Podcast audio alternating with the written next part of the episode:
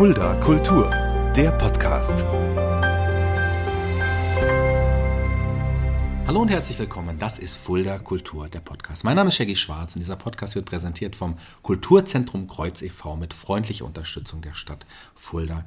In dieser wunderbaren Stadt Fulda gibt es seit einigen Jahren ein wunderbares Impro-Theater-Ensemble, zu dessen Gründungsmitgliedern ich auch gehöre, aber meine anderen beiden Gründungsmitglieder sind heute bei mir und wir reden heute natürlich über die Spontanisten. Bei mir Sabine Hecker. Hallo. Und Matthias Haus. Hallo. Ich freue mich, dass wir drei endlich mal hier zusammensitzen. Schon was Besonderes, oder? Ja, es war längst überfällig. Ich weiß auch gar nicht, warum wir noch nie auf die Idee gekommen sind, über die Spontanisten zu sprechen. Aber es ist schön, dass wir zusammensitzen. Wir werden gleich über äh, das Impro-Theater, über, über, unsere Gründungszeit sprechen. Aber wie ihr das kennt, liebe Hörer, fangen wir auch bei euch ganz vorne an, bei eurer Geburt, Sabine. Wo bist du denn geboren? Du bist keine Fuldarin. Nein, ich bin ein Ulmer Spatz. Du bist ein Ulmer Spatz und dich hat es aber irgendwann nach Fulda betrieben. Aber du hast in, in, erstmal in Ulm, äh, bist du da auch zur Schule gegangen? Ja. Nö, habe ich ausgelassen. ja, du bist schon in Ulm auch aufgewachsen. Ja, ja, ja. ich bin in Ulm geboren, aufgewachsen. Ja. Bis zum Abi war ich da. Ähm, habe da auch schon Schultheater immer gespielt. Und dann bin ich zum, ja, erstmal bin ich dann noch ins Ausland, habe ein Jahr bei Walt Disney gearbeitet. Und was hast du da genau? Das ist auch eine interessante Geschichte, da kommen wir nicht drüber weg. Und dann, dann musst du auch ein bisschen erzählen, was du da bei Walt Disney genau gemacht hast. Äh, offizieller Titel war hm. Cultural Representative hm. of Germany im deutschen Pavillon bei Walt Disney World. In, in, ähm, Lederhosen, im Dirndl in dem Fall. Genau, effektiv war ich ja. im Dirndl unterwegs ja. und habe Brezeln, Bier und Bratwurst verkauft mhm. und äh, Deutschland, wie man es so kennt, in den USA repräsentiert. Ähm, ja, aber war eine spannende Zeit auf jeden Fall. Wie bist du da, da dran gekommen? Hast du dich äh, dafür beworben? Ja, ein Freund von meinem Bruder hat das auch gemacht. Ja. Und ähm, ich wollte nach dem Abi einfach mal raus hm. und was anderes sehen. Und Au pair äh, war nicht so meine Vorstellung von ins Ausland gehen.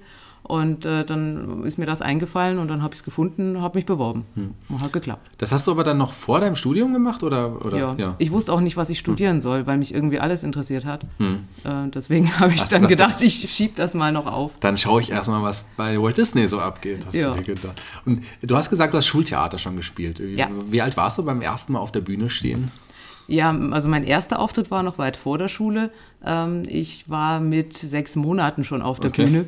Äh, und ich war das Jesuskind bei der Schultheateraufführung meines Bruders. Hast du da alles richtig gemacht? Ich hoffe. Keine Ahnung. Ja, da kannst du dich wahrscheinlich nicht mehr so gut dran erinnern. Äh, ganz duster. Du warst wahrscheinlich auch nicht so aufgeregt. Und dann in der Schule, wann ging es dann los? Äh, in der Grundschule war ich mal das Schulteufelchen. und dann in der achten Klasse habe ich dann richtig angefangen. Zwischendrin war ich mal beim Ballett am mhm. Ulmer ähm, Stadttheater, habe da dann auch ein bisschen was gemacht. Aber so richtig habe ich in der achten angefangen und da dann immer einmal im Jahr bei den Schultheatertagen aufgeführt. Ja, und dann hatte mich so das Virus da schon gepackt. Ein Theaterspielen, in der, in der, gerade in der, wenn man in der Schule anfängt, ist schon was Besonderes. Das prägt einen auch fürs Leben. Das macht auch irgendwas was mit einem. Ganz, ganz ich meine, das kann ich aus eigener, ähm, eigener Sicht auch genau sagen. Aber hast du damals vielleicht irgendwann den, mit dem Gedanken gespielt, Schauspiel ist eigentlich schon ganz geil, das würde ich schon irgendwie vielleicht hauptberuflich mal versuchen oder hattest du nie diesen Gedanken? Äh, ich hatte immer den Traum, irgendwann mal Hollywood-Star zu mhm. sein und, äh, keine Ahnung, so Pirates of the Caribbean auf einem Piratenschiff so einen Abenteuerfilm drehen, das sowas Wieder der Disney-Bezug, ja. Ja, so. ja, das auch. Oder Herr der Ringe oder diese Sachen. Ähm, aber ich habe im Schultheater dann gemerkt, dass ich nicht gut genug dafür bin, um an der Schauspielschule durchzukommen. Mhm. Und bin dann auch eher Realist. Also ich habe dann auch gemerkt, Schauspiel ist wirklich ein hartes Brot. Mhm. Ähm, also A, mal reinkommen und B, dann hinterher den Job wirklich machen. Das ist, ist jetzt nicht so dieses... Äh, also wenn man Glück hat und das große loszieht und da eine riesen Karriere macht, dann kann es echt toll sein, glaube ich. Aber ähm, so für den normalen Schauspieler ist das echt ein harter Job. Mhm. Aber du kannst ja gerade im Impo, da kommen wir gleich auch nochmal drauf zu, da kann man ja wirklich in all diese Welten irgendwie tauchen. Man kann da der, der Pirat auf dem Piratenschiff sein, man kann, man kann Gollum sein aus Herr der Ringe oder ein Elb oder auch äh, ja. ja. ein Waldläufer, was auch immer man, da kennt sich Matthias sogar noch besser aus, was auch, was auch immer man hier bei Herr der Ringe äh, sein möchte. Aber äh, was hast du denn dann studiert? Äh, ich habe dann Kommunikationswissenschaften mhm. studiert in Stuttgart und bin da dann auch wieder in der Theatergruppe gelandet. Und das war super. Also da hatten wir einen total tollen Regisseur, den Jürgen von Bülow, mhm. ist auch entfernt verwandt mit Loriot. Und äh, der war auch am Staatstheater Stuttgart schon äh, als Regieassistent mal tätig und war Drehbuchautor. Und der hat super inszeniert. Da ging es immer wirklich um die Geschichten und um die Charaktere. Und da habe ich unheimlich viel gelernt und hatte unheimlich viel Spaß am Spielen dann. Und da war ich dann auch bis weit nach dem Studium. Also mhm. da war ich dann äh, so als äh, Alumni noch sehr lange mit dabei. Und das war auch eine richtig prägende Zeit. Das hat, das, also da habe ich es total dann, hat mich das Theatervirus völlig erwischt. Und so ohne Bühne geht es dann irgendwie nicht mehr, weil man dann sich so dran gewöhnt hat. Du hast ja quasi, äh, das, Theater, das Theater hat dich quasi nie verlassen. Du hast ja eigentlich durchgehend, ohne große Pausen, auch Theater gespielt. Ja, zwischen Schule und dann im Studium, ja. da hatte ich dann mal zwei, drei Jahre Pause. Aber dann äh, habe ich eine Aufführung gesehen und habe gedacht, ah nee, musst wieder, hm. musst wieder mitmachen. Gibt es da so ein paar Etappen aus deiner Theaterzeit, die dir so in Erinnerung geblieben sind, die du gerne erwähnen würdest? Äh, jetzt gerade so in Hohenheim ähm, war so ein, so ein, also generell die Zusammenarbeit mit Jürgen war super. So ein Highlight war, ähm, wir haben gespielt Wer hat Angst vor Virginia Woolf mhm. Und äh, sind damit dann auch verschiedene Festivals gefahren und äh, haben dann in Karlsruhe bei einem Festival, waren wir eingeladen, haben zwei Abende gespielt und haben dann äh, nichts zum Übernachten gefunden und haben dann da auf der Bühne gecampt und mhm. haben dann da übernachtet. Das waren, also man hat da total tolle Erlebnisse mit den anderen auch. Und äh, ich kann da gar nicht eins rausfassen, das war einfach das ist schwierig, insgesamt. Also generell äh, ja. ist wirklich schwierig, kann ich auch sagen. Dass, dann, ja. wie, wie kann man das reduzieren auf, ein, auf eine, eine Geschichte? Dann lass uns mal kurz deine berufliche Laufbahn so ein bisschen auch ähm, rekapitulieren. Also du bist ja mittlerweile bei der Jumo und das auch relativ erfolgreich, aber wie, wie war der Weg dahin? Äh, ich habe nach dem Studium erstmal angefangen in einer Agentur. Mhm. Ähm, da habe ich so Eventmanagement und Teambuilding-Events äh, gemacht und bin dann äh, in eine Firma gewechselt, habe da dann Marketing und also Allround-Marketing eigentlich gemacht äh, und habe auch Messen und Events organisiert. Und das war so eine IT-Firma. Und da war ich fünf Jahre lang, glaube ich. Bin dann von da zu Daimler kurz mal mhm. als Exkursion ins Personalmarketing.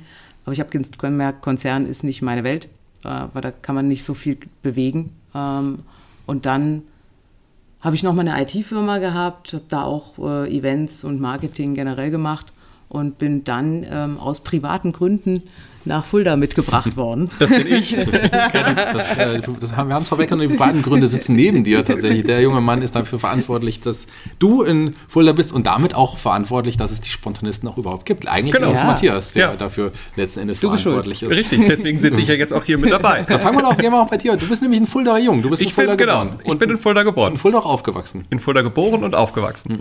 Du bist in Fulda auch zur Schule gegangen? Was war denn da deine ich, schulische Karriere? Genau. Hm. Ähm, Grundschule in Gläserzell hm. und Freier vom Stein Schule. Hm. Aber du bist dann auch ähm, äh, des Studium wegen auch erstmal hast du Fulda erstmal verlassen. Genau, Was ich bin, ich bin auch erstmal raus. Ich bin äh, nach Würzburg zum Studieren. Ähm, BWL, ganz hm. klassisch, wem sonst nichts einfällt, der macht BWL.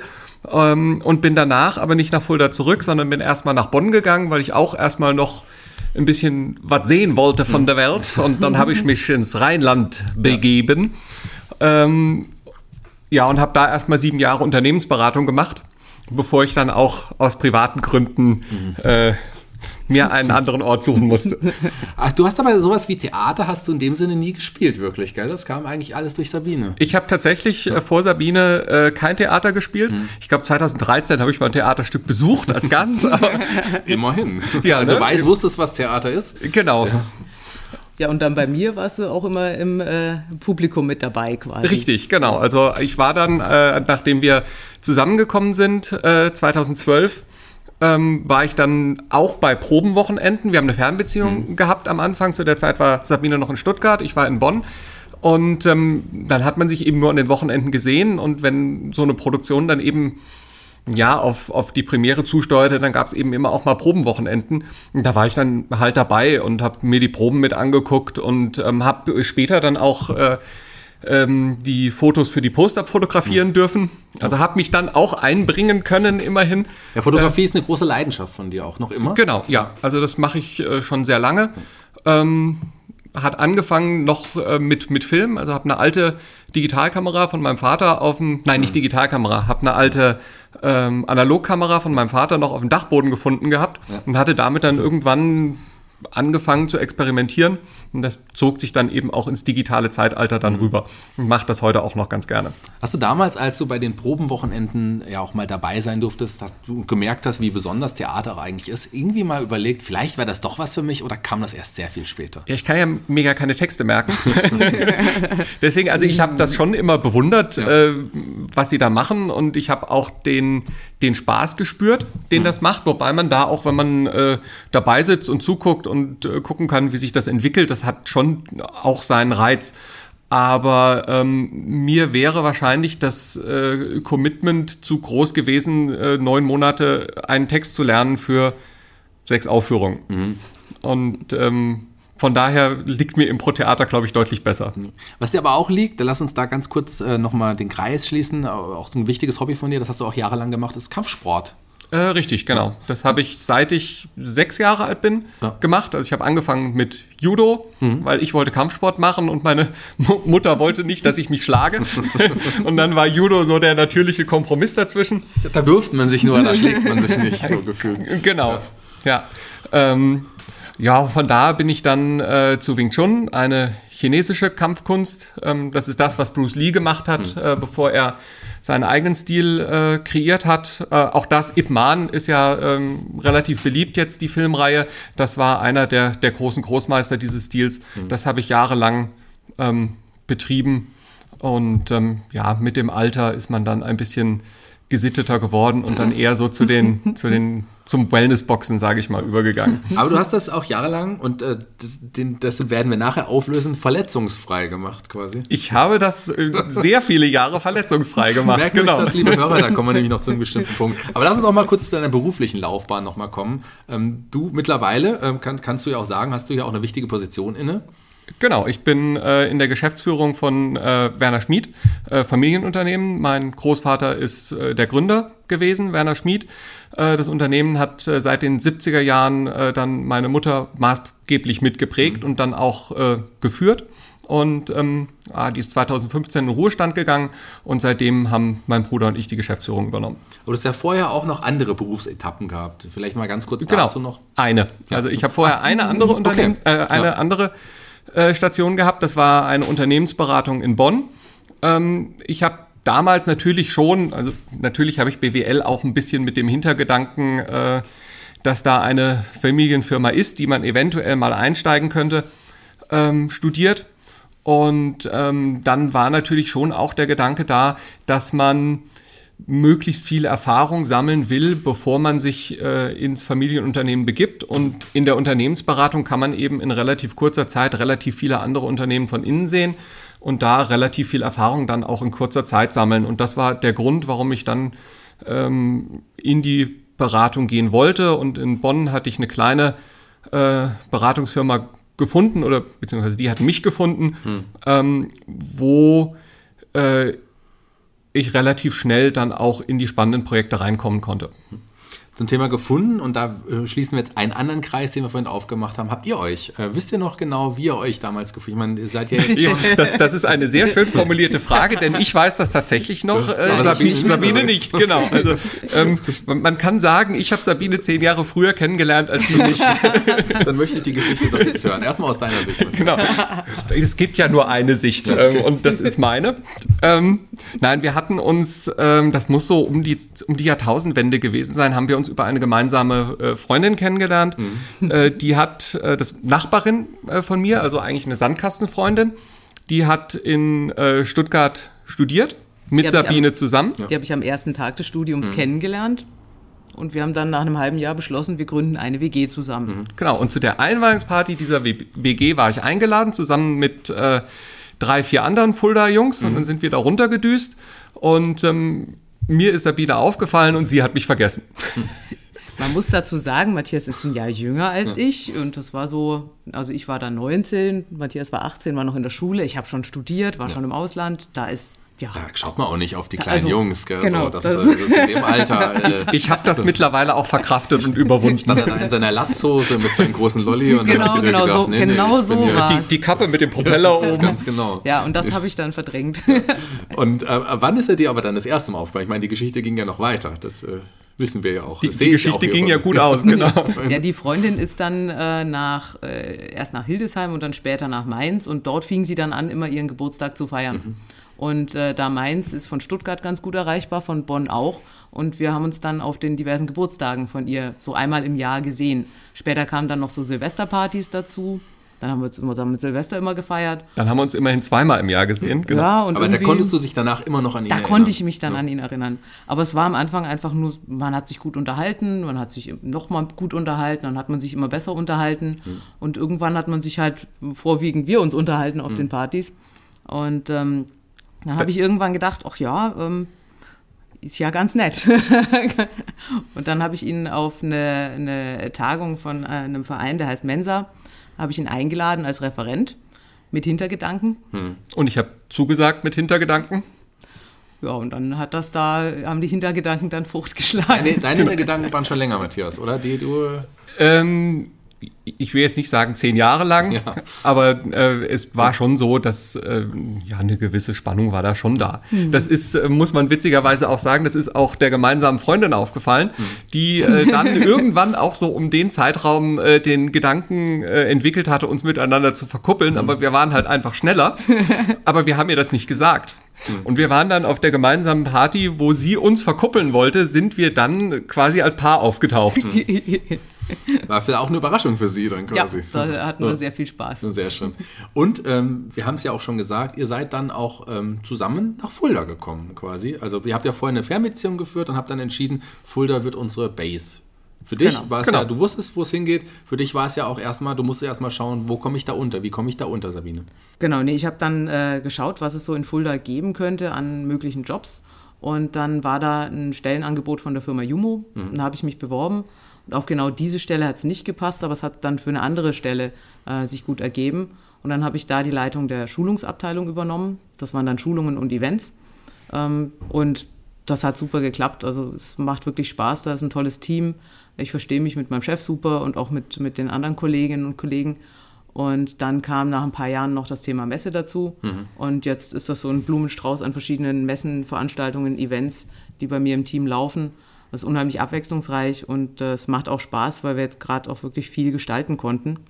Gerade jetzt, also die letzten zwei Jahre waren extrem spannend im Veranstaltungsbereich. Äh, weiß ja jeder, sind alle möglichen Messen abgesagt worden, Tagungen abgesagt worden. Und wir haben dann da äh, recht kreativ und schnell uns überlegt, was können wir machen und sind dann umgestiegen auf virtuelle Veranstaltungen, haben das Ganze dann ausgebaut, haben äh, eine virtuelle Messeplattform uns zugelegt und haben äh, dort angefangen, virtuelle Messen zu machen. Haben sogar dann Anfang diesen Jahres einen Award dafür gewonnen, den äh, Gold Stevie Award für das beste Brand Engagement Event. Das war echt cool. Also es war auch ein super Event, den wir da gemacht haben, zusammen mit dem Filmstudio hier in Fulda, mit der Mecom. Und äh, ja, das machen wir jetzt weiter. Also jetzt haben wir dann virtuelle Veranstaltungen und echte Veranstaltungen. Da kannst du auf jeden Fall auch stolz drauf sein. Wie hat denn, ähm, da muss ich dich leider auch fragen, Matthias, äh, Corona deine Arbeit quasi auch verändert? Hat es doch auch sehr schwer gemacht. Auch. Ja. Ähm, ja, natürlich. Also es war schon so, gerade in den, äh, in den ersten Wochen, wo das alles so schnell am Eskalieren war, dass man überhaupt nicht wusste, was passiert jetzt eigentlich am nächsten Tag. Da war es natürlich schon so, ähm, ich habe natürlich als Unternehmer auch die, die Gesamtverantwortung und auch die Fürsorgepflicht gegenüber der Gesundheit der Mitarbeiter. Und in so einer Situation ähm, muss man sich dann natürlich in erster Linie erstmal mit den medizinischen Auswirkungen beschäftigen. Also ich habe die ersten Wochen der Pandemie tatsächlich ähm, sehr viel damit verbracht, mich einzulesen, wie sind die Übertragungswege, ähm, was für Maßnahmen kann man machen, wie muss man den Infektionsschutz dann im Unternehmen umsetzen, welche Regelungen äh, gibt es, welche Regelungen machen Sinn, wo muss man auf die Regelungen nochmal ein bisschen was äh, draufsatteln. Ähm, das war teilweise auch von, von einer Geschwindigkeit geprägt, die, ähm, die auch atemberaubend war. Also Ja. ich erinnere mich, das war für mich äh, so, ein- so ein bisschen einschneidendes, einschneidender Zeitpunkt, als die Schulen geschlossen worden sind ähm, in Hessen. Das war ähm, auch mit den Spontanisten, da können wir gleich auch nochmal die Brücke schlagen äh, dazu. Ähm, ein, ein interessanter Zeitraum, denn die Schulschließung ist äh, am späten Freitagnachmittag für Montagmorgen äh, entschieden worden. Das heißt, äh, zu dem Zeitpunkt war äh, bei uns im Büro die Personalabteilung natürlich schon nicht mehr da, weil das, ich glaube, 18 Uhr, 17.30 Uhr, 18 Uhr oder irgendwie sowas kam die Meldung, ab Montag sind die Schulen zu. Hm. Das heißt, man äh, hat dann auch gar keine Möglichkeit mehr gehabt, äh, sich zu überlegen, wie gehen wir jetzt eigentlich damit um, dass wir eine ganze Menge Eltern haben, die am Montagmorgen ein Problem haben werden, äh, zur Arbeit zu kommen, weil sie ihre Kinder ähm, betreuen müssen. Ja. Und äh, da muss man natürlich dann sehr schnell sich überlegen, wie man das äh, so organisiert, dass man den Mitarbeitern auch die Möglichkeit gibt, ihren äh, Alltag so zu organisieren. Mhm. Und ähm, wir hatten das damals dann so gelöst, dass wir den Mitarbeitern mit Kindern ähm, zwei Tage Sonderurlaub ähm, gewährt hatten, damit sie einfach zwei Tage Zeit haben, um sich mit dem Thema auseinanderzusetzen. Ja. Und ähm, für die Spontanisten äh, wäre an diesem Freitag, ich weiß nicht, ob du das noch auf dem Schirm hast, dass das dieser Freitag äh, gewesen ist. Wir hatten einen Auftrag mit dem Wolf äh, Miem zusammen ja, gehabt. Stimmt, genau, da wären wir zusammen aufgetreten. Ja. Genau, und ich weiß noch, wir haben am Mittwoch noch diskutiert, ähm, ob man mit dem aufziehenden Corona diesen Auftritt machen kann. Mhm. Und ähm, wir waren alle damals, ich meine, Wolf ist ja ein, ein fantastischer Mensch und Künstler und ähm, wir, wir fühlen uns ja geehrt, dass wir mit ihm auftreten dürfen. Und auf einmal stand das auf der Kippe. Da haben wir uns ja schon durchaus schwer damit getan und haben dann aber ja schweren Herzens auch gesagt, wir sagen diesen Auftritt ab. Mhm. Die Entscheidung haben wir, glaube ich, am Mittwoch getroffen ähm, für den Freitag und am Freitagabend äh, sind dann die Schulen geschlossen worden, so dass wir gesagt haben, okay, eigentlich ne, rückblickend gesehen war es exakt die richtige Entscheidung. Klar. Aber am äh, Mittwoch haben wir natürlich auch noch nicht damit gerechnet, dass am Freitag die Schulen geschlossen werden. Also spätestens dann hätten wir dann halt am Freitag doch noch absagen müssen. Von daher war es ganz gut, dass wir es vorher gemacht haben. Es war eine ganz, auch trotzdem, wo es gar nicht so lange her ist, noch eine ganz andere Zeit. Man hat mhm. auf, dieses, auf, dieses, Corona ganz anders geblickt, als man es heute tut. Ich meine, ja. äh, die Zahlen steigen aktuell auch wieder. Wir wissen auch nicht, wie es wird, aber es ist irgendwie alles so ein bisschen Normalität geworden. Das ist schon ein bisschen ja. erschreckend auch. Gell? So. ja. ja. Und das ja. ist erst anderthalb Jahre, noch keine zwei Jahre her insgesamt, diese Zeit. Und klar war das insgesamt auch schwierig äh, für so eine Firma dann diese Zeit. Aber da wollen wir heute gar nicht drüber sprechen, denn wir reden ja heute auch über das Theater, über das Impro-Theater. Da kommen wir jetzt auch äh, endlich drauf zu sprechen. Und denn Sabine, als du nach Fulda gekommen, gekommen bist, hast du natürlich das Theaterspielen auch vermisst. Ja. Wie ging es weiter? Ja, du hast ja den Anschluss gesucht an eine Theatergruppe. Genau, ich habe äh, geschaut, was es hier für Amateurtheatergruppen gibt und es gab ein paar Gruppen, aber ich, man muss auch sagen, in Stuttgart, wo ich vorher war, ist Amateurtheater extrem stark vertreten. Hm. Also gerade Baden-Württemberg generell hat einen sehr starken Amateurtheaterverband. Und äh, in Stuttgart gibt es unheimlich viele Gruppen mit einer unheimlichen Qualität auch. Ähm, und das war dann schon schwierig. Also in Fulda gab es nur so eine Handvoll Gruppen, auch verstreut dann teilweise mhm. auf, den, auf den Dörfern, wo ich jetzt auch nicht nah dran war. Und äh, dann habe ich mich umgeguckt und bin dann bei Theater aller Art mhm. ähm, mal vorstellig geworden. Ähm, das war sehr nett. Da wurde ich gleich eingeladen zum äh, Jahresanfangsfest ähm, oder so. Das war, glaube ich, die später verlagerte mhm. Weihnachtsfeier.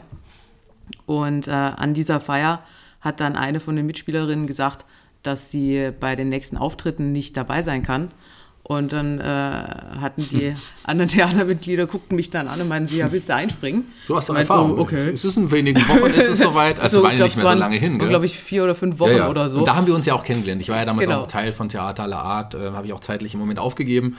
Ähm, da haben wir uns kennengelernt und da bist du direkt eingesprungen. Das war natürlich auch... Äh, also Hut ab dafür, das hast du sehr, sehr gut gemacht. Und das ja, war spontan. auch ein spontan halt. Trotzdem schwieriger Einstieg, dann direkt von äh, mit fremden Leuten, dann direkt quasi mehrere wenige Wochen später eine, schon ein ja. einstudiertes Stück, eine Rolle zu übernehmen, die auch schon ähm, erarbeitet war. Sicherlich nicht einfach, dann so einzusteigen. Hast du großartig gemacht. Ja, es war, also es war, war echt interessant. Es war halt auch schwierig, dann eine Rolle zu übernehmen, die jemand anders entwickelt hat. Ja, ganz genau.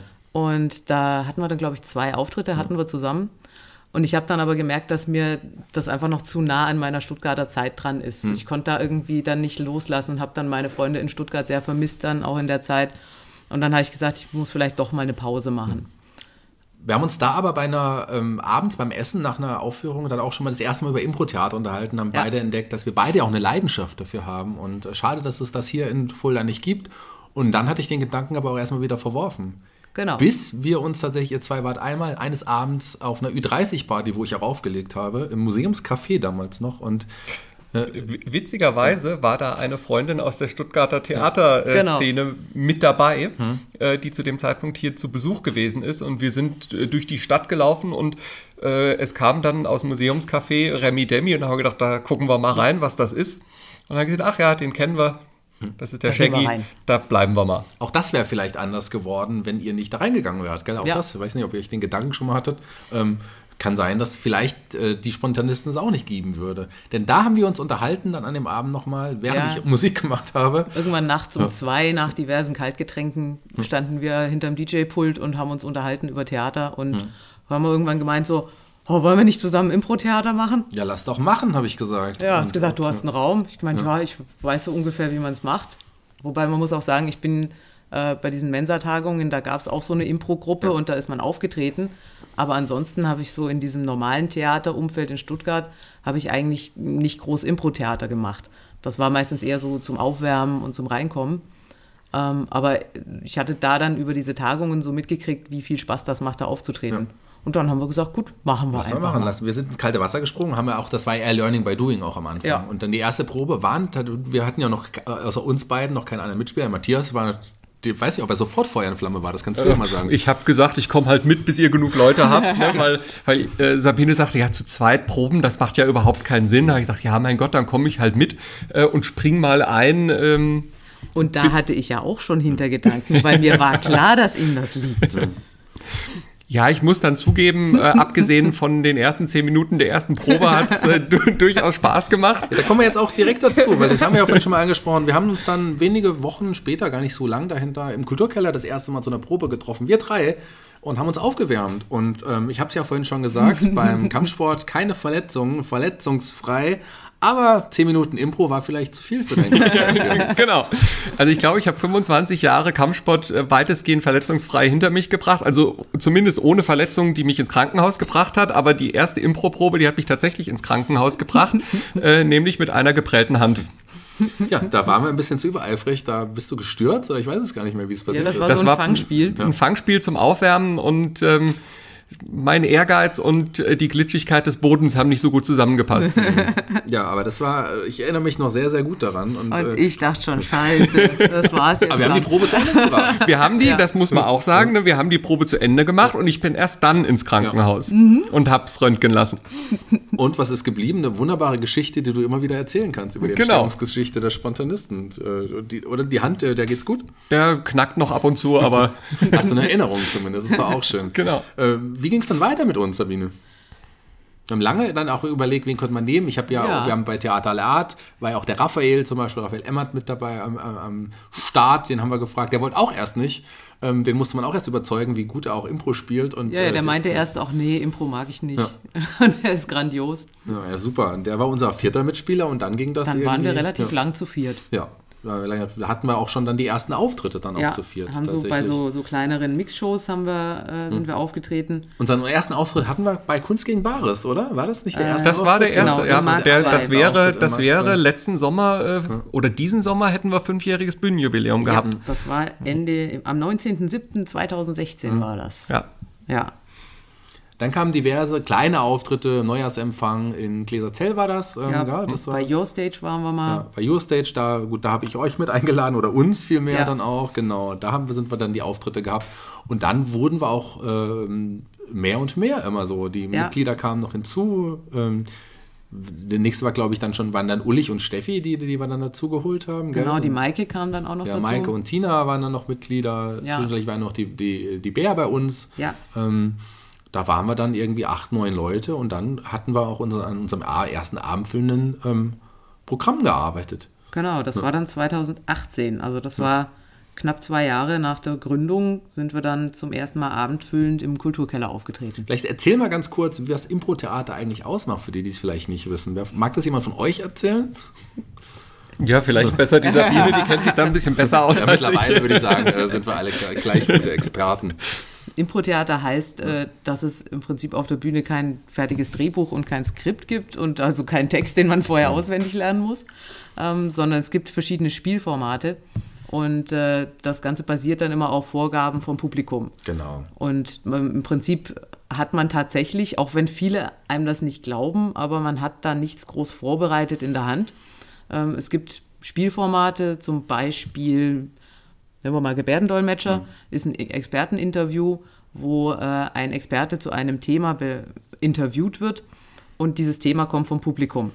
Da kann man sich jetzt nur eingeschränkt darauf vorbereiten, weil mhm. man hat keine Ahnung, was da kommt vom Publikum. Mhm. Und dann gibt es noch zwei Gebärdendolmetscher, die das Ganze in eine fiktive Gebärdensprache übersetzen, was dann in der Regel sehr anstrengend für die Dolmetscher ist, aber sehr lustig fürs Publikum. Aber dass diese, diese Themen, die da kommen, das rangiert auch vom Liebesleben der Pflastersteine, hatten wir ja, am Anfang das war eines mal. der ersten, ja, ja. Mein persönliches Lieblingsthema war äh, die Politikverdrossenheit des Tyrannosaurus hm. Rex. Das war auch schön. Ähm, aber das sind so, also es gibt ganz viele verschiedene Szenenarten, die man da spielt und das Publikum sagt halt immer, was man, womit man arbeiten soll. Das ist natürlich auch gut, wenn man sich wirklich aufeinander eingespielt ist. Dann weiß man manchmal, wie der andere so tickt. Äh, funktioniert auch mit Leuten, die man nicht kennt, aber natürlich als eingespieltes Ensemble ist es schon auf jeden Fall ein großer Vorteil. Vor allem annehmen, ja sagen und auch behaupten. Also wir ist ja nicht, wir arbeiten ja in der Regel ohne, ohne Requisiten, wir arbeiten in der Regel auch ohne Bühnenbild, also noch nie mit Bühnenbild. Zwei Stühle, zwei haben Stühle, Stühle, haben wir, genau. Mhm. Das ist unser Bühnenbild. Wir auch keine Kostüme in dem Fall bei uns. Ähm, gibt es ja auch Ausnahmen, das ist so quasi unser Stil. Und wir spielen vor allem sehr auch Comedy-lastig, kann man so sagen. Schnell, ja. zackig, Comedy-lastig. Das, äh, das ist unser irgendwie Format. Lass uns zum ersten Auftritt kommen. 2018 habt ihr gerade gesagt, unser erster Auftritt im Kulturkeller. Ähm, da haben wir ja eigentlich äh, gedacht, okay, wir machen das mal, Abendfüllen, das wird schon aufregend, daran zu arbeiten. Und dann war das ein Riesenerfolg. Ausverkauftes Haus. Wir mussten Leute nach Hause schicken an dem Abend. Das damit, haben wir nie gerechnet. Es, es, haben noch Leute hinten drin gestanden, ja. weil sie gesagt haben, ich stehe lieber, als dass ich wieder nach Hause mhm. gehe. Also das war, damit hätten wir überhaupt nicht gerechnet. Das war überwältigend. Ähm, wir, wir waren da ja backstage und äh, Shaggy, du kamst dann rein und hast gesagt, hier, die müssen die Leute wegschicken. Mhm. Weil wir brauchen es, noch ein bisschen, wir müssen noch Stühle holen. Wir müssen noch Stühle holen. Wir stellen jetzt die Leute noch hinten in den Gang. Das war irre. Mhm bleibe auch gleich direkt bei dir, Matthias. Dein erster richtiger großer Auftritt vor Publikum, ähm, wahrscheinlich ziemlich nervös, aber wie war dieses Gefühl einfach? Weil das war eine super Stimmung, das Publikum hat uns gefeiert und das war einfach ein großartiger Auftritt, ähm, der bis heute in Erinnerung geblieben ist. Es, war natürlich nicht der erste äh, große Auftritt. Ich habe in meiner äh, Beraterzeit habe ja. ich ja durchaus auch äh, Vorträge gehalten, auch äh, vor mehr Publikum hm. als im Kulturkeller. Ähm, in London habe ich einen Vortrag vor über 700 Leuten gehalten. Aber das ist natürlich was völlig anderes. Da wolltest du nicht, dass sie über dich lachen, wahrscheinlich. genau. So, hier, Richtig. Hier wolltest du sie schon zum Lachen bringen. Richtig, genau. Und die, die Stimmung und die Atmosphäre und auch die Energie, die aus, äh, von so einem ausrastenden Publikum dann auf die Bühne kommt, das ist was ganz anderes. Mhm. Das ist äh, irre. Das war ja der Hammer, wie wir da, also wir haben so eine Musik, zu der wir dann reinlaufen und weil wir hatten uns das überlegt und wir haben ja eigentlich damit gerechnet, dass da ein paar Leute da sind äh, und nicht diese Masse. Und die Musik ging an und das Licht ging an und das Publikum hat uns empfangen wie Rockstars. Mhm. Und wir haben noch gar nichts gemacht gehabt. Und ich war völlig geflasht. Also sowas hatte ich, ich habe auch wirklich schon viel auf Bühnen dann gestanden, auch vor größerem Publikums, Publi Publikumern. Publikumern. ähm, und, aber das war der Hammer, wie, die, wie diese, diese Energiewelle einen da empfangen hat. Ja das war das ist echt besonders. Und das war eigentlich dann der Startschuss für mehrere große Auftritte auch. Ähm, mehrmals dann im Jahr auch den Kulturkeller dann ausverkauft. Und das war schon echt immer wirklich, wir sind ja auch gewachsen. Am Anfang war es ja, wie ich gesagt habe, Learning by Doing. Wir haben uns das selber einfach beigebracht. Mhm. Dann haben wir auch mal ähm, auch Leute dann von außen dazu geholt, Impro-Trainer aus anderen Städten, die uns dann auch gecoacht haben für kurze Zeit. Das hatten wir vorher auch nie gemacht, sondern wirklich alles selber zusammengesucht, wie es Impro-Theater und unsere eigene Art von Impro-Theater dann selber kreiert. Und das war schon auch, was, das ist schon was Besonderes, das ist das, was die Spontanisten auch ausmacht. Gerade, dass wir so viele facettenreiche Spieler sind, alle so unterschiedlich, aber doch irgendwie so gut auch harmonieren und dann auch ähm, wirklich dieses äh, Zack auf Zack Comedy-lastige Impro spielen, das ist schon toll. Vor allem, was ich immer so faszinierend fand, ich kenne das aus Stuttgart, da gibt es ja auch viele Impro-Gruppen und äh, ich weiß, dass da viele wirklich jahrelang zusammen üben, bis die dann mal auftreten. Und, ähm, und bei uns, das hat immer, das hat von Anfang an irgendwie, ist das geflutscht. Mhm. Und auch diese vielen unterschiedlichen Charaktere und jeder hat so seine unterschiedlichen Stärken. Es gibt äh, manche, die, die können unheimlich gut körperlich spielen, andere haben unheimlichen Wortwitz, gell? und äh, andere spielen eher gern Charakter und manche sind so die Rampensau und andere machen eher im Hintergrund lieber mhm. was. Und das, das wechselt sich dann so ab. Und dadurch, dass alle so unterschiedlich sind, aber sich alle mögen, wir sind eigentlich alle auch irgendwo miteinander befreundet mittlerweile. Und äh, das, das ist was, was, glaube ich, so, so auf der Bühne dann auch rüberkommt, dass wir uns äh, unheimlich gern haben und äh, da einen unheimlichen Spaß miteinander haben. Und die Spontanisten, das kann man ohne, ohne Zweifel auch sagen und ohne Scham, würde ich es jetzt auch behaupten, sind innerhalb der von kurzer Zeit, von zwei Jahren, von einem, naja, weniger als zwei Jahren wahrscheinlich, von einem Geheimtipp wirklich zu einem großen Eckpfeiler auch der hiesigen Kulturszene geworden. Die Spontanisten kennt man und mag man. Also das finde ich schon was Besonderes. Fand ich auch, hm. vor allem so als Newbie in Fulda, ähm, bin hierher gekommen, kannte keinen und plötzlich äh, merke ich, ich habe ich trage auch was bei zu dieser Stadt, die mir jetzt auch schon mittlerweile ans Herz gewachsen ist. Mhm. Und das ist echt schön zu merken, dass ich jetzt auch ein Teil, Teil dieser Kulturszene schon bin. Das ist äh, richtig schön. Also ich fühle mich dadurch auch hier äh, schon wirklich zu Hause. Am Ende waren es dann auch so viele Anfragen, dass wir auch sagen mussten, wir können das gar nicht alles spielen, weil es ist ja für uns auch ein Hobbyprojekt so. Das ähm, äh, können das nicht auf die nächste Stufe irgendwie heben, obwohl es auch möglich gewesen wäre sicherlich. Aber das ist ein, ein, soll unser Projekt so sein, wie wir das auch wollen. Und das macht es einfach auch zu was Besonderem. Mehrere abendfüllende Programme im Kulturkeller. Wir hatten ja auch noch ähm, in dem Steinbruch, da, ähm, genau, da hatten wir ja auch noch ein Abendfüllen. Also da kamen ja noch einige hinzu, Jubiläen vom Umweltzentrum und ja. was wir noch für Mit, mit Wolf Miem zusammen in Kleinsassen. Genau, in Kleinsassen. Das war auch ein sehr schöner Auftritt. Ja, tolles, tolles Highlight auf und jeden auf Fall. Und auf dem Stadtfest äh, waren wir auch schon ab und zu. Genau, beim Stadtfest gab es da verschiedene auch, auch Auftritte. Also da ist einiges tatsächlich an Auftritten dazugekommen. Der letzte Auftritt, der noch äh, neben dem vom Wolf Miem, äh, den du schon angesprochen hast, wäre ja auch unser abendfüllender Auftritt im, war es April oder Mai 2020 Mai gewesen? wäre gewesen. Ja. Der ist ausgefallen. Ja. Auch wegen ähm, dem großen C, das wir vorhin schon mal angesprochen haben. Und da haben wir ja noch alle gedacht, ja, Corona ist äh, scheiße, darf mhm. man so sagen. Ähm, das denken wir, wir glaube ich, immer noch. Ja, das denken wir immer noch, die, die meisten von uns. Verlegen wir es in Herbst. So, mhm. dann ist es vorbei. Aber ging natürlich nicht. Äh, vom Herbst in das nächste, nächste Frühjahr, vom nächsten. Aber wir haben ja auf den Winter haben wir angefangen zu proben. da haben wir ja, dann, genau, da haben wir uns dann wieder dann äh, überlegt, okay, wir müssen mit der Probe weitermachen. Ja, weil wir gesagt haben, im Dezember, wenn wir auftreten können, dann müssen wir wahrscheinlich auf der Bühne auch Abstand voneinander halten. Mhm. Und dann haben wir gesagt, okay, wir nehmen die Herausforderung an. Das wir haben es genau, das war, wir, wir haben es als künstlerische Herausforderung äh, gesehen.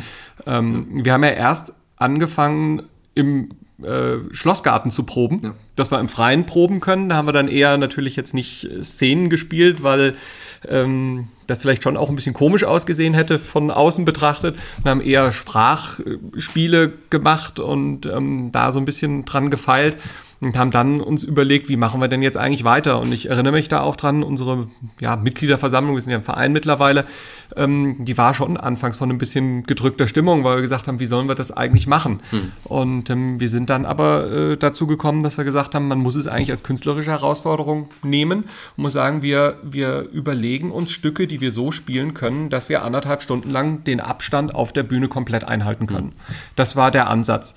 Daraus ist nie was geworden, ähm, weil natürlich der sowohl der Auftritt dann im Dezember als auch der nächste geplante für den nächsten Mai äh, ja auch abgesagt werden mussten. Und ähm, mittlerweile durch die Impfung ähm, können wir auch wieder so spielen, wie wir ursprünglich mal spielen wollten. Und äh, jetzt für den Dezember planen wir dann wieder einen ganz normalen Auftritt. Ja, der Termin wird wieder stehen. Der steht ja jetzt auch. Den können wir jetzt auch hier nochmal ankündigen. Gibt gar nicht mehr so viele Tickets äh, tatsächlich, weil ja auch etliche Tickets von damals noch verkauft waren. Aber gerade in den letzten Wochen wurden wieder viele Tickets äh, gekauft. Die Leute sind heiß auf die Spontanisten, heiß aufs Impro-Theater. Denn wir sehen uns, wann, Sabine? Am wir auch. 5. Dezember. Im Kreuz aber diesmal. Wir werden im genau. Kreuz spielen, da wo wir jetzt auch aktuell häufig proben tatsächlich, mhm. weil auch der, das Kreuz einfach auch größer ist. Ähm, da können die Leute auch, es wird eine 3G-Veranstaltung sein, mit Abstand ähm, da sitzen und ähm, ja, und uns zujubeln. Da freue ich mich schon drauf. Ich habe die ähm, Corona-Zeit ja auch genutzt und habe gemerkt, dass Impro-Theater für mich eigentlich meine größte Leidenschaft ist und habe mich da, hab da meine Impro-Bubble ja weit relativ groß ausgebaut mit Gruppen in Mainz und Hamburg, mit denen ich auch viel mache und ähm, ja, also mein Solo, meine Solo-Premiere im Impro war auch, ähm, das war auch ganz spannend, auch ein spannendes Projekt. Und ich unterrichte ja mittlerweile auch. Vielleicht äh, züchte ich den Spontanisten Nachwuchs. Schauen wir mal. Wir haben ja ein Schauen paar Austritte auch gehabt, weil einige von uns leider beruflich äh, verhindert waren. Mhm. Mike hat äh, Fuller verlassen. Ähm, Tina hat, hat beruflich andere ähm, Herausforderungen irgendwie. Da ging es nicht, aber wir äh, sechs, wir werden auf jeden Fall am 5. Dezember im Kreuz sehen. Und wir sehen euch hoffentlich da alle, liebe Hörer, oder? Ja, das hoffen wir sehr. Impro Xmas heißt es wieder. Ja. Wie, wie heiß seid ihr auf den Auftritt? Ich glaube, Matthias, Sehr. äh, den, sieht man das jetzt schon an. Der, Endlich wieder, endlich wieder auf der Bühne Spaß haben im Publikum. Das, äh, da freuen wir uns sehr drauf. was erwartet denn unser Publikum? Oder was kann unser Publikum erwarten diesmal von den Spontanisten? Evergreens und neue Stücke, sagen wir es einfach so. Ein Feuerwerk an äh, verrückten Ideen, viel äh, Popcorn im Hirn. Wir haben auf jeden Fall ein paar Klassiker wieder mitgebracht, aber es wird auch ein paar neue Sachen geben, die ihr von uns so noch nicht gesehen habt. Und da sind wir auch ganz heiß drauf. Also ich freue mich da richtig. Ich weiß, äh, dass ihr euch auch freut. Die ganzen Spontanisten freuen sich. Das Publikum freut sich. Da könnten wir eigentlich direkt loslegen. Aber ein paar Tage sind es noch. Ja, jetzt müssen wir mal schauen, wie sich weiterentwickelt, aber wir sind weiter einfach optimistisch und hoffen das Beste. Das haben wir ja immer gemacht. Herausforderungen annehmen, ist ja auch Ist das auch die Philosophie des Impros. Ja. Und nach dem Auftritt ähm, äh, hoffen wir, dass es, ja, wir wissen, was die, je nachdem, was es halt, was die Zahlen und, äh, hergeben, dass es dann auch normal weitergeht, so wie früher, mit regelmäßigen Auftritten der Spontanisten, verschiedenen Aktionen, wo wir uns immer sehen werden. Ähm, ich bin gespannt, wie, was, was die Zukunft bringt. Ja, wir haben ja für nächstes Jahr auch schon Termine angedacht, äh, wann wir dann wieder auftreten können, ob es dann im Kreuz oder im Kulturkeller ist, aber auf jeden Fall, also ich war auch sehr froh, dass es, äh, dass die Gruppe die Zeit jetzt auch äh, überdauert hat, weil wir haben ja sehr lange dann eigentlich gar nicht proben können und hatten dann nur über Zoom oder mal im Schlosspark halt dann irgendwie Kontakt. Und dass das trotzdem so Bestand gehalten hat, das äh, freut mich unheimlich. Und das, wie gesagt, einfach, also für mich sind, also die, die Gruppe, das sind auch meine Freunde und mit meinen Freunden zusammen dann jetzt wieder äh, verrückte Sachen auf der Bühne machen können, ist für mich das Größte. Es gab ja tatsächlich, das wollen wir auch ansprechen, sicherlich so Momente, wo man gedacht hat, werden die Spontanisten Corona überstehen? Gab es die bei euch auch? Eigentlich nicht. Ja? Also, ähm, weil Sabine war da ein bisschen, äh, ich will jetzt nicht sagen pessimistischer als ich, aber Sabine hat sich da, glaube ich, mehr Sorgen gemacht als ich. Ich habe mir da überhaupt keine Sorgen gemacht. Für mich. Ähm, für mich war das eine Episode, aber ich war tatsächlich ja auch dadurch, dass ich eben in der Firma die ganze Zeit mit Corona umgehen musste, ähm, war es für mich einfach eine Herausforderung, wie gehen wir damit um und wie kriegen wir es hin, ähm, dass wir durch auch einen Infektionsschutz für uns ähm, sicher proben können und dann irgendwann auch wieder sicher auftreten können. Und ähm, wir haben dann äh, auch angefangen, ähm, haben wir in der Firma ja auch gemacht, wir haben dann Risikoanalysen für jeden einzelnen Raum äh, bei uns gemacht, was das Thema Aerosole angeht. Und da gibt's auch einen Rechner im Internet, wo man das Ansteckungsrisiko berechnen kann. Und das haben wir dann ja fürs Kreuz auch gemacht und dann gesagt, okay, Kreuz, hohe Decke, ähm, große Fenster und dann stellen wir noch einen Raumluftreiniger rein und dann sind wir da eigentlich auf der sicheren Seite und können relativ sicher äh, da proben, gerade auch dann, als es dann die Tests gab. Und ähm, für mich war das eigentlich eher eine Frage, wie machen wir es und nicht, m, schaffen wir es überhaupt. Sondern für mich war es eher tatsächlich eine Herausforderung. Könnt ihr euch noch erinnern, als wir dann das erste Mal wieder so richtig angefangen haben zu proben? Also jetzt quasi jetzt nicht im letzten Jahr, sondern jetzt in Hinblick auf wirklich diesen Auftritt. Es war, es, das war dann eine Zeit, da haben wir uns getroffen im Kreuz und äh, wir waren alle geimpft. Und das war tatsächlich so eine der ersten Begegnungen, die man dann wieder hatte, äh, wo man weiß, okay, die anderen Leute sind geimpft. Eigentlich, eigentlich kann man jetzt irgendwie wieder so miteinander normal agieren. Aber man muss sich erstmal wieder dran rantasten, anderen Leuten auch wieder näher zu kommen. Also es ist tatsächlich so ein, so ein Rückgewöhnen wieder an, an so eine Nähe. Und jetzt im Impro-Theater, man kommt sich halt unheimlich nah. Weil man, Geht gar nicht anders eigentlich. Ja, Ja. es gibt natürlich, wir hatten dieses Konzept, was du gesagt hast, aber im Grunde Ja. ähm, nimmt, man sich dann selber was weg, sondern Ja. man hat eine eigene Mauer im Kopf. Es, es wären ganz andere Stücke gewesen. Also wir hätten nicht einfach die Stücke gespielt, die wir, die das Publikum von uns gewohnt ist. Das eine oder andere, so ein Gebärdendolmetscher, wenn man genug Platz auf der Bühne hat, dann kann man auch äh, das Experteninterview so führen, dass zwei Leute anderthalb Meter auseinandersitzen und die Dolmetscher stehen eben anderthalb Meter entfernt. Sowas wäre schon gegangen. Aber die meisten Stücke, die wir gehabt haben, die wären einfach so nicht gegangen. Deswegen wäre das eine komplette Umstrukturierung gewesen mit komplett neuen Stücken. Viel redelastiger, ähm, als wir das vielleicht ohnehin schon sind. ähm, aber das wäre eine ganz andere Art und Weise des Auftritts geworden. Ich freue mich sehr auf unseren Auftritt am 5.12. Kommt alle vorbei. Es gibt tatsächlich nur noch relativ wenige Karten. Da ist natürlich auch die Kartenobergrenze limitiert, wie natürlich überall, einfach auch, weil wir nur so und so viele Leute reinlassen können. Also es wird wahrscheinlich wieder ein Auftritt sein, wie der erste große, wo Leute vor der Tür stehen und nicht mehr reinkommen. ich drücke allen die Daumen, dass alle noch Karten kriegen.